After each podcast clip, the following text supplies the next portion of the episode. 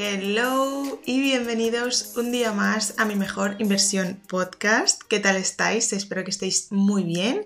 Yo estoy muy bien, la verdad que estoy un poco nerviosa, no por eh, grabar este episodio, sino porque esta noche tengo un evento Y si habéis escuchado mis podcasts y lo soléis escuchar, en el segundo o el tercer episodio conté mis últimas experiencias en eventos donde no conozco a nadie y demás, que es como que me cuesta socializar en estos entornos.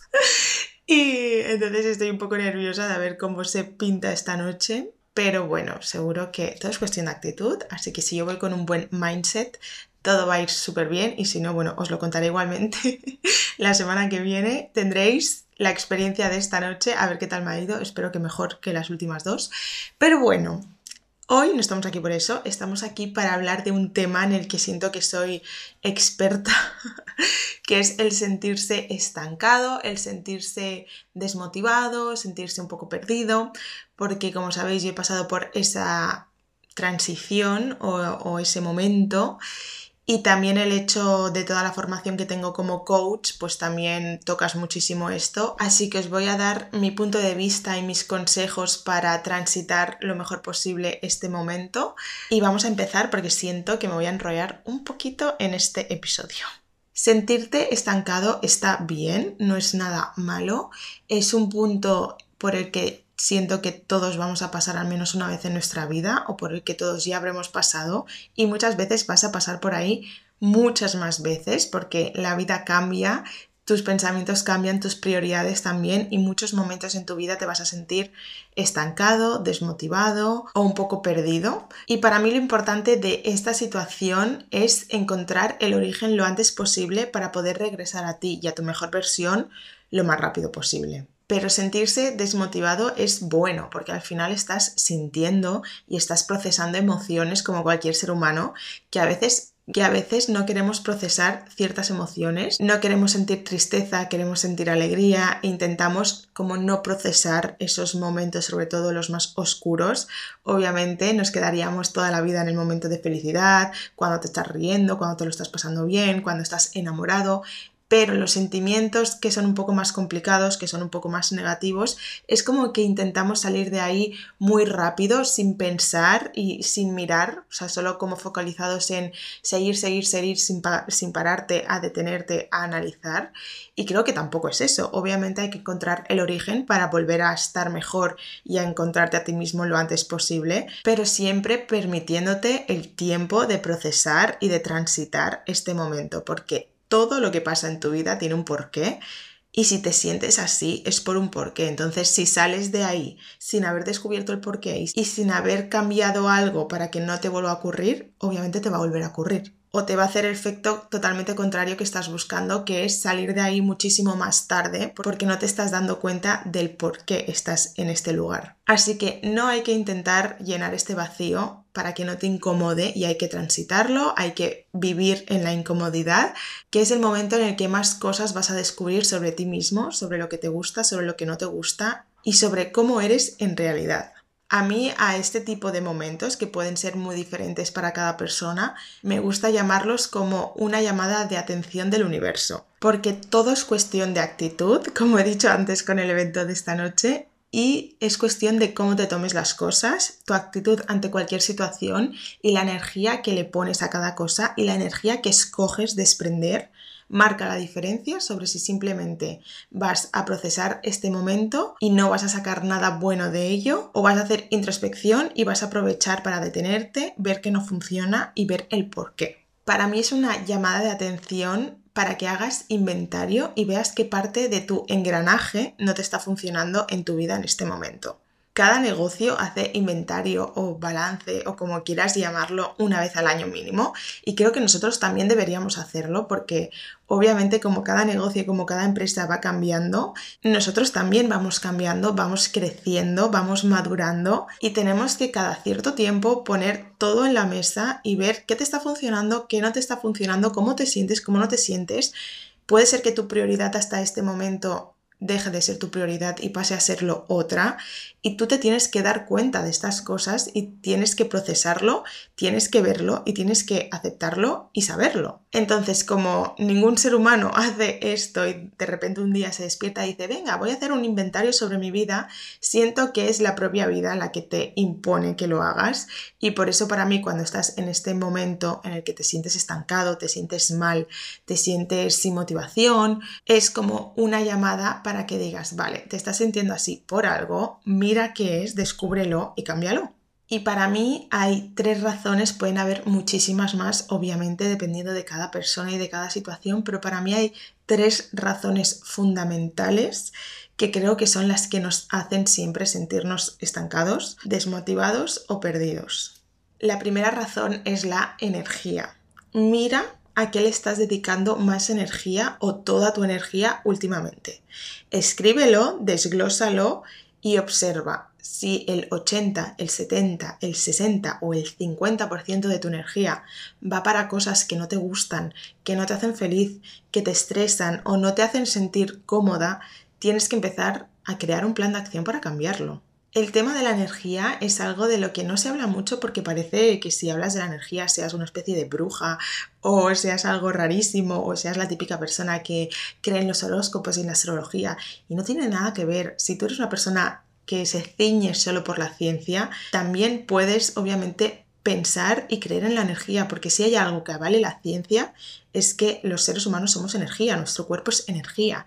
Y yo creo firmemente en la energía y en el universo, y este es un factor demasiado importante y al que prestamos muy poca atención. Pero donde tú estás poniendo tu energía dice mucho de cómo te sientes y de cómo te vas a acabar sintiendo al final del día. Y dentro de esta razón de dónde estás poniendo tu energía, qué le estás dedicando tu energía, dónde no la estás poniendo, hay muchísimos factores, como pueden ser el descanso, si descansas bien, si no descansas bien, el tiempo libre, a qué le dedicas tu tiempo libre o si tienes tiempo libre, de quién te rodeas, quién consume tu energía, a quién tú le entregas tu energía. No es lo mismo entregársela a una persona con la que todo es muy fácil y fluye mucho y no tienes esa sensación de tener que estar como muy concentrado y muy pendiente de esa persona, a estar rodeándote de personas a las que tienes que dedicar muchísima energía y muchísima atención. Eso obviamente te desgasta más. Otro factor son tus hábitos. ¿Qué hábitos estás teniendo? Puedes tener hábitos que te hagan sentirte llena de energía, que te recarguen energía o te estar teniendo hábitos que no te hagan bien, y que te hagan sentir mal, tu alimentación, que le estás dando a tu cuerpo, le estás dando alimentos que te aportan energía o le estás dando alimentos que te la quitan. Y también ver si estás haciendo cosas que a ti te aporten y te recarguen de energía. Hay personas que hacer deporte les recarga de energía, hay personas que cualquier otra actividad como leer les puede recargar las pilas. Tienes que desglosarlo y ver a qué realmente le estás entregando tu energía y a qué le estás dando esa energía, dónde está yendo. Y si lo haces te darás cuenta que probablemente toda o la mayor parte de tu energía está yendo a cosas que realmente tú no estás escogiendo o que tú no, te están haciendo feliz en este momento. Y por eso también te vas a sentir baja de energía. Siempre estamos en el hacer, hacer, hacer, pero ¿con qué disfruto yo? ¿Con qué siento que gozo de la vida yo? ¿Qué me llena? La segunda razón es soñar. Es tan sano, tan importante y tan necesario que si no soñamos, no nos ponemos metas, no tenemos algo que queramos conseguir, un sueño que queramos cumplir. A veces no encontramos el sentido de levantarnos cada mañana. Y esto no es algo que diga yo, esto es algo que dicen muchísimos psicólogos y psiquiatras y coaches y mil estudios y demás. Y es que es una de las principales razones por las que las personas caen en depresión. Porque siempre pensamos en la depresión como algo que haya llegado a tu vida, un aspecto muy negativo que no consigues superar y que por lo tanto te hace caer en depresión, pues como por ejemplo la muerte de un familiar o un episodio de bullying o lo que sea. Pero el gran motivo por el cual las personas caen en depresión es porque tienen vidas vacías, porque se levantan y no le encuentran el sentido a por qué se tienen que levantar, qué hacemos aquí, cuál es el sentido de vivir, qué importa que yo esté aquí 10 años o que esté 80, ¿qué, ¿qué hago yo aquí en la vida? ¿no? ¿Cuál es la razón por la que yo tengo que estar aquí? ¿Por qué tengo que trabajar para tener dos días libres a la semana? ¿Por qué me tengo que despertar cada día? ¿Por qué tengo que pasar malos momentos? ¿Por qué tengo que estar aquí? Y esto si lo piensas desde un lugar de racionalidad, de felicidad o de privilegio, te parece una tontería. Pues obviamente vivir es un privilegio, la vida es maravillosa, estamos aquí pues por algo, etc, etc. Pero si estás pasando por un mal momento, un momento un poco de incertidumbre y te paras a pensar mucho en esto y a darle mucho al coco, puedes acabar cayendo en depresión porque puedes realmente no encontrarle el sentido a la vida. Por eso digo que soñar es tan importante y es tan sano porque tener sueños, tener metas que alcanzar, tener motivación, tener ganas de hacer cosas o ganas de conseguir, aunque sea solo una cosa, te hace querer vivir, te hace querer levantarte cada mañana, te hace tener ilusión por algo, tener energía y tener ganas de querer conseguir cosas tenemos que tener fe, tener esperanza, cultivar nuestros sueños y encontrar nuestro propósito en esta vida. Y esto del propósito es un tema muy importante del que quiero hacer solo un episodio de encontrar tu propósito en esta vida, porque yo siempre he sido muy atea en cuanto a religiones, porque bueno, mi familia no, no pertenece a ninguna religión, no es ni cristiana ni, ni de ninguna otra. Y yo pues obviamente no me he criado con, esas raíces, ¿no? No he ido a un cole cristiano, ni he tenido una familia em, cristiana, ni de cualquier otra religión, por lo tanto pues yo nunca he tenido esa curiosidad por ninguna religión y me he considerado siempre pues atea y obviamente siempre respetando cualquier religión. Para mí mm, la religión, eh, a quien votes, o sea, todo eso a mí siempre me ha parecido y de verdad os lo prometo, desde muy pequeña me ha parecido una tontería porque creo que tanto tu religión como a quien votes, como tu sexualidad, como cualquier cosa que te pueda diferenciar de una persona o de otra, depende tanto de dónde has nacido, dónde te has criado y de tus circunstancias que creo que no es algo tan personal como la gente cree. Creo que no es algo de es que yo soy así, entonces si tú eres así, yo no soy así, no podemos estar juntos o no podemos em, ser amigos. Porque creo que si fueras la misma persona, con la misma personalidad, pero en otra familia, pensarías de otra manera. O sea, creo que no depende tanto de la personalidad, sino también del entorno. Pero bueno, eso es otro tema aparte. Lo que quería decir es que yo siempre he respetado todas las religiones y me parecen pues perfectas todas, porque creo que es algo también súper cultural, pero sí que es verdad que ahora más que nunca es como que entiendo la religión. ¿Y a qué me refiero? Que yo, por ejemplo, aunque no comparta la religión de, o sea, ningún tipo de religión, no me siento identificada con ninguna de ellas, creo que todas tienen algo en común que es muy bonito y creo que es el motivo por el cual la gente es creyente y es la fe. Es la, la esperanza o el hecho de tener esa motivación y de poder quitarte este peso cuando algo va mal en tu vida y cuando puedes estar a punto de caer en un momento de oscuridad muy grande, pensar, si Dios me ha puesto esto aquí es por algo, Él me va a proteger, esto seguro que yo lo supero porque Él me lo ha puesto aquí para que yo tenga que transitarlo y tenga que pasar por ello. Y esto tiene un significado y tiene un porqué, porque Dios es sabio. Digo Dios y puede ser el Dios de cualquier religión. Entonces, esa manera de pensar a la gente le ayuda a no tirar la toalla, a no caer muchas veces en lugares oscuros y en lugares duros y profundos y que puede ser un episodio de depresión, de ansiedad o de lo que sea, porque tienes esa fe en que hay algo superior a ti que te está haciendo pasar por eso con un porqué y con una razón y sabiendo que vas a superar eso. Y esto a mí me parece súper importante y creo que si simplemente el hecho de creer en una religión te hace ver las cosas de esta manera, pues ya está bien, porque ya te estás ayudando a, ti mismo. Y a mí me ha pasado un poco esto con el tema de el propósito. Para mí tener un propósito en esta vida es como tener un porqué, un por qué estás aquí, un, un porqué por el que luchar y por el que levantarte cada día que bueno, pues es lo que os digo, ya era un episodio solo de esto porque es muy extendido, pero a raíz de, empezar a hacer yo mi proceso de crecimiento personal y de formarme, etc., etc., pues es como que me he guiado mucho por el tema de las energías, del universo, de tu propósito en esta vida, y es como que se ha convertido un poco en mi religión sin ser una religión, ¿sabéis? Entonces es como que ahora mismo entiendo mucho y comparto más que nunca, aunque siempre lo haya hecho, pues el hecho de que cada uno tenga una religión y cada uno escoja creer en algo porque creer en ello le haga bien. Así que nada, Creas o no creas en nada, seas ateo o no lo seas, sueña, ponte metas, ten sueños, cultiva tu fe, tu esperanza y tu ilusión y tus ganas de vivir. Y para mi manera de verlo, el hecho de tener un propósito es que tú vienes aquí en esta vida con una misión, pero no es una misión como en una película que tienes una misión y tienes que ir a por esa misión, sino Tú has de descubrir tu propia misión, tú has de descubrir tu porqué y tu propósito y ya no solo descubrirlo, sino puedes escogerlo y puedes elegir el por qué quieres estar aquí y como qué mensaje quieres dejar o, o qué has venido a hacer aquí. La tercera razón es qué creencias limitantes tienes asumidas. A veces no es que no tengamos sueños, a veces es que los tenemos, porque creo que todo el mundo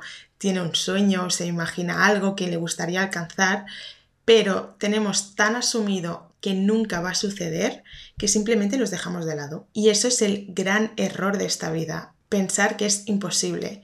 Nada es imposible. Y os digo que es un gran error porque es lo que os he dicho antes, que es no soñar, decir, bueno, tengo este sueño, pero como es imposible lo dejo de lado. Esto viene a ser lo mismo a dejar de soñar, dejar de tener ilusión, dejar de tener ganas, dejar de tener fe y esperanza.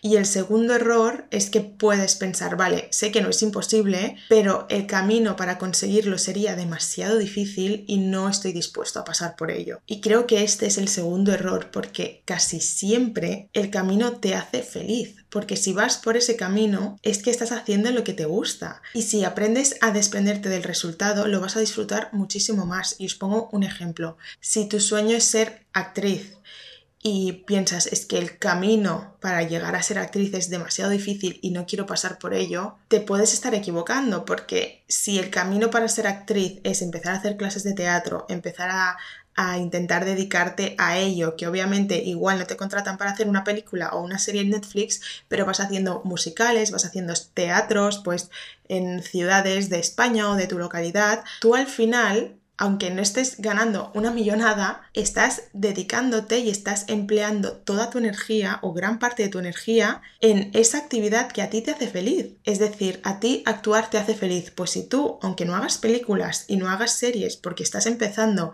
estás haciendo teatros, estás dando clases, estás haciendo musicales, estás invirtiendo tu energía en algo que te hace feliz. Por lo tanto, durante el camino vas a ser feliz. No vas a ser feliz cuando consigas ser actriz o cuando consigas un Oscar. Tú vas a ser feliz durante todo el camino y si aprendemos a desprendernos del resultado, que esto viene a decir que consigas o no algún día ser actriz, tú vas a disfrutar del camino porque te estás desprendiendo del resultado, porque no lo haces por conseguir la meta, lo haces porque realmente es lo que quieres hacer. Pues eso te va a hacer el doble de feliz. Entonces, muchas veces pensamos que el camino es duro y obviamente los caminos son duros.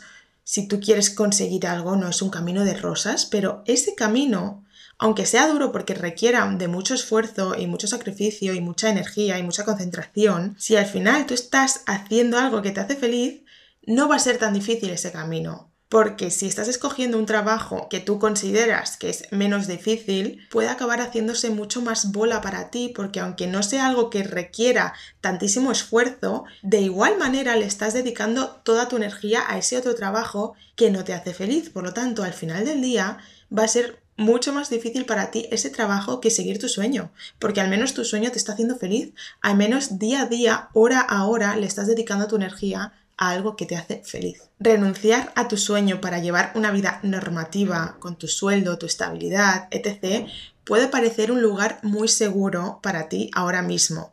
Ahora mismo que te encuentras en el momento de miedo, de miedo a lanzarte, de miedo a perseguir tus sueños, pero en un tiempo, cuando haya pasado un cierto tiempo, eso te hará infeliz y te arrepentirás de no haber hecho lo que te movía, porque renunciar a algo o a alguien que quieres nunca te puede hacer feliz. A corto plazo puedes sentir alivio porque tu mente ya no está en ese lugar de miedo y de incertidumbre y puede pensar, vale, he escogido la opción que me permite una estabilidad económica, mental o lo que sea, pero cuando ese momento se acaba, va a volver tu inquietud y va a volver tu easy, easy, easy. ¿Qué hubiera pasado? Y aquí os voy a dejar un ejemplo de una metáfora que siempre solemos utilizar mucho, pero yo me paré como a pensar y realmente es bastante importante. Y es que esta situación que acabo de describir podríamos resumirla en un remar contra marea, que es una frase que solemos utilizar mucho, pero ¿Qué es realmente remar contra marea? Es estar, yo cuando me imagino esta metáfora, me la imagino como en un kayak, literalmente, y remando a contramarea, ¿no? Que, es una situación que me ha pasado. Yo he estado en un kayak remando contra marea y obviamente te cuesta mucho y es muy difícil. Pero ¿qué engloba esto? Esto puede marcar toda la diferencia entre amar o odiar algo. Es decir, si tú empiezas a practicar un deporte como es el kayak o creo que se llama de otra manera, ¿no? El deporte este una piragua o piragüismo o algo así, no sé si me estoy inventando, pero bueno, ya me entendéis. En plan, cursa de kayaks, ¿vale? si tú pruebas este deporte por primera vez y pues vais dos personas, una delante y otra detrás, y vais remando en el buen sentido de la marea, que vas súper rápido cuando tú vas bien encaminado, digamos, es como que sientes que avanzas súper rápido y puede ser que remando en buena dirección y con otra persona que te está ayudando y, siendo un equipo y ir pim pam pim pam, te lo pases súper bien y que salgas de esa experiencia y digas, Buah, quiero repetir porque me ha encantado. Si tú lo pruebas por primera vez, pero estás remando a contramarea, es decir, que estáis los dos ahí intentando avanzar y el, y el kayak no avanza, al revés, se va para atrás, se va para atrás, te cuesta, es doloroso físicamente porque estás haciendo muchísimo esfuerzo y no consigues moverte. Tú vas a salir de esa experiencia diciendo no quiero volver a coger un kayak en mi vida. Y realmente el deporte es el mismo, la experiencia es la misma, lo único que ha cambiado ha sido la dirección. Entonces, aunque pensemos que es una tontería, escoger a lo que quieres dedicar tu energía el resto de tu vida o al menos en un momento de tiempo, porque puedes escoger una cosa y dentro de unos años querer cambiar de opinión y no pasa nada, pero escoger a qué quieres dedicar tu energía ahora mismo en este presente no cambia un poquito tu vida, lo cambia todo, cambia completamente tu experiencia. Ir en una dirección o ir en otra, ir en una que te guste o ir en otra que te cueste, cambia totalmente tu experiencia y tu energía. Y como consejo te diré que cojas una libreta y marques tus no negociables. ¿Cuál es ese límite por el que no estás dispuesto a pasar? Es decir, igual ahora mismo estás haciendo algo que no te gusta o estás dedicándole tu energía a algo que no te hace feliz, pero porque no tienes otra porque tienes que pasar por ahí. Pues, por ejemplo, estás estudiando y estás en un trabajo que no te gusta, pero necesitas ese dinero y no puedes tener otro trabajo porque estás limitado, ¿no? Por el horario, por estar estudiando a la vez y lo que sea. Todos hemos pasado por ahí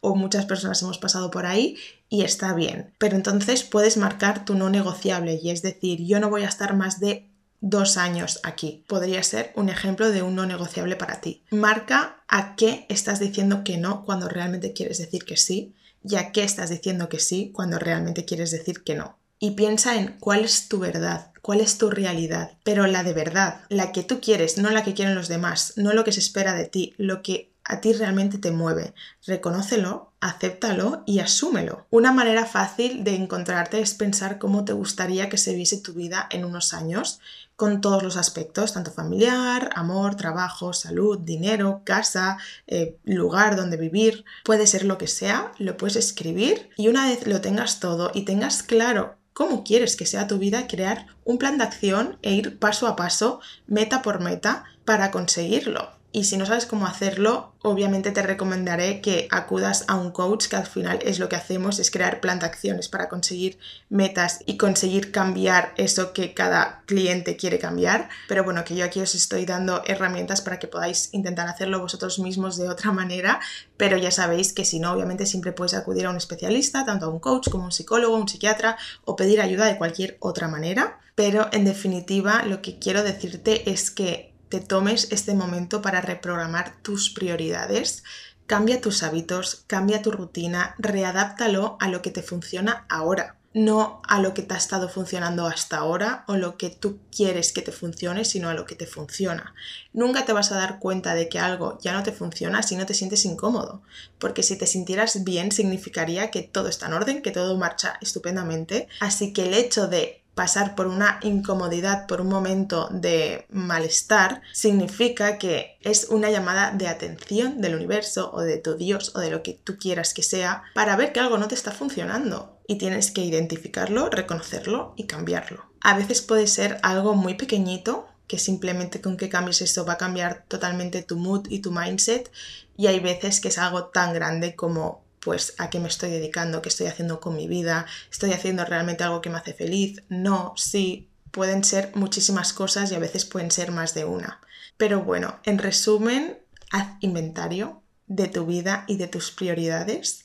Muévete en la energía de la abundancia, no de la escasez. Mira las cosas desde lo que tienes y lo que quieres y no desde lo que te falta y desde lo que no puedes conseguir. Toma acciones alineadas con tu propósito. Muévete con intención y reprograma tu energía hacia lo que te hace bien ahora y deja atrás lo que ya no te funciona. Y hasta aquí el episodio de hoy. Espero haberte ayudado, espero que te funcione, espero que igual veas las cosas de otra manera ahora y espero que hagas lo que te hace feliz, que al final creo que es nuestro mayor propósito, uno que igual tenemos todos en común, que es ser felices, disfrutar de la vida, disfrutar de del estar aquí, no simplemente pasar por aquí como quien no quiere la cosa y como por obligación, sino disfrutarlo y hacer lo que nos haga felices, que al final todos vamos a acabar en el mismo sitio, todos vamos a acabar con el mismo final y lo que nos vamos a llevar van a ser pues la vida vivida, no el dinero, no las cosas materiales, no los objetivos conseguidos, no los premios, no el reconocimiento, nos vamos a llevar nuestras experiencias, nuestros momentos vividos, nuestros recuerdos más felices y la huella que dejamos, no en cuanto a reconocimiento, sino en cuanto a cómo viviste tú la vida, qué manera tenías de verla y cómo lo disfrutaste y cómo igual dejaste una huella a los que tienes a tu alrededor y a los que te querían. Así que siento ponerme tan intensa, pero es algo como muy importante y un tema al que igual mucha gente trata con superficialidad, que es esto como de vivir tu vida al máximo, diseñar la vida de tus sueños, pero realmente es como lo más importante de esta vida, es como el éxito que podemos tener todos o nuestro objetivo común. Así que replantéatelo y si estás en un mal momento, obviamente no dudes en pedir ayuda. Yo en este episodio he hablado de una situación en la que te sientes un poco mal y no sabes por qué. Pues puede ser por estas tres razones, pero obviamente puedes estar mal y sentirte muy mal y tener un porqué muchísimo más grande que esto. Y nada, espero que ahora mismo tengáis un poquito más de luz después de escuchar esto y os mando un besazo enorme. Muchísimas gracias por estar aquí una semana más y por llegar hasta el final. ¡Muas!